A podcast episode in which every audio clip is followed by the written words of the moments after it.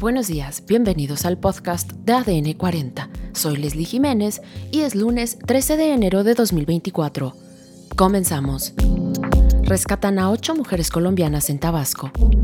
Localizan 17 fosas clandestinas en Sonora.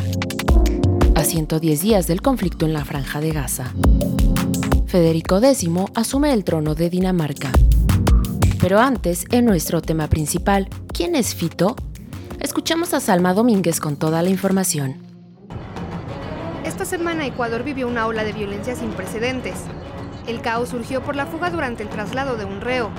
Se trata de Adolfo Macías, alias El Fito, jefe de la banda de los Choneros, una de las más peligrosas del país. El grupo surgió a finales de la década de los 90 y ganó poder en las rutas de narcotráfico, principalmente de la cocaína. Se le ha relacionado estrechamente con Colombia, por lo que se cree que el criminal pudo huir a esa nación. Nosotros tenemos en este momento desplegado un amplio dispositivo en la frontera con nuestro hermano eh, país de, de Ecuador. El Fito fue detenido en 2011 en Ecuador.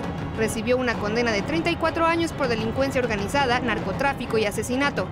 Dos años después logró fugarse de prisión.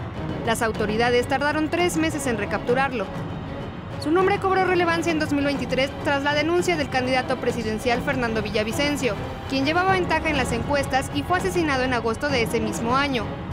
El político había advertido amenazas por parte de El Fito. La mafia nos ha acorralado, pero sí hay una salida. El reciente escape del criminal llegó en un momento en el que el gobierno del presidente Daniel Noboa busca hacer frente a la delincuencia pero los objetivos del mandatario se vieron obstaculizados por el reciente escape y a la par el episodio delictivo nacional. Motines en las cárceles, funcionarios tomados como rehenes, detonación de explosivos en lugares públicos, quema de vehículos y hasta la toma de una televisora en plena transmisión.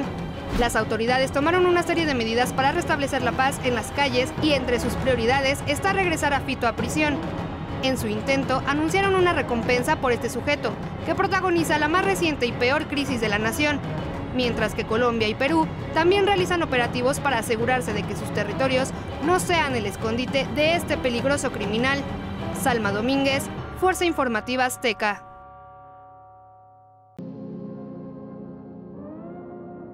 Más noticias.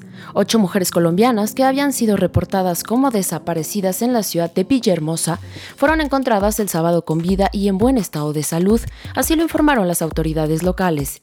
Inicialmente, el Ministerio del Interior de Colombia había informado que había nueve mujeres desaparecidas, pero este domingo, la Fiscalía del Estado de Tabasco, donde ocurrieron los hechos, precisó que fueron ocho personas las reportadas.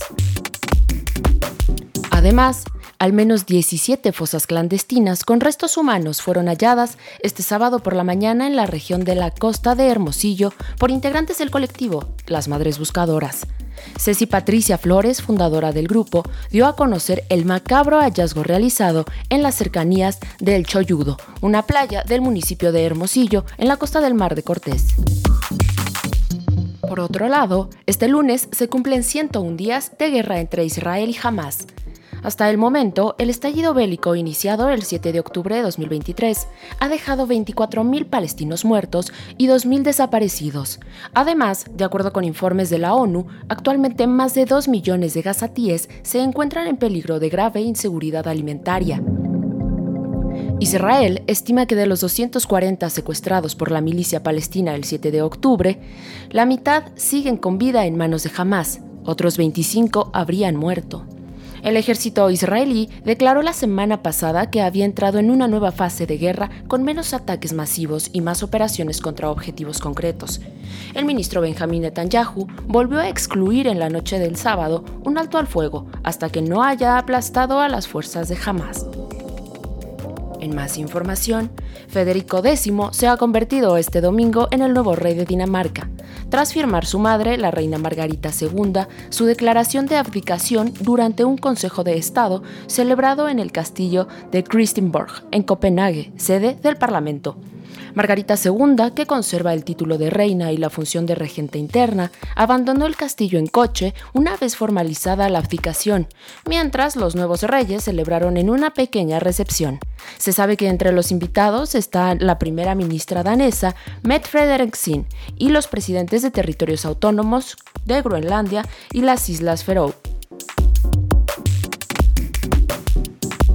En los deportes, este domingo durante la jornada 1 del torneo Clausura 2024, el Toto Salvio le dio la victoria del 1 por 0 a los Pumas frente al Club de Fútbol Juárez.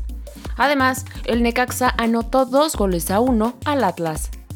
Y en los playoffs de la NFL, el equipo de los Packers derrotó 48 a 32 a los Vaqueros de Dallas. Y en los espectáculos, la actriz Joyce Randolph, famosa por haber interpretado a Trixie Norton en la serie de comedia de Honeymooners, murió este sábado en Nueva York a la edad de 99 años. De acuerdo con su hijo Randy, la intérprete estaba en una casa de retiro cuando falleció por causas naturales. Esto fue todo por hoy en el podcast de ADN 40. Soy Leslie Jiménez y recuerda seguir a ADN 40 en Spotify, Apple o tu plataforma de audio favorita.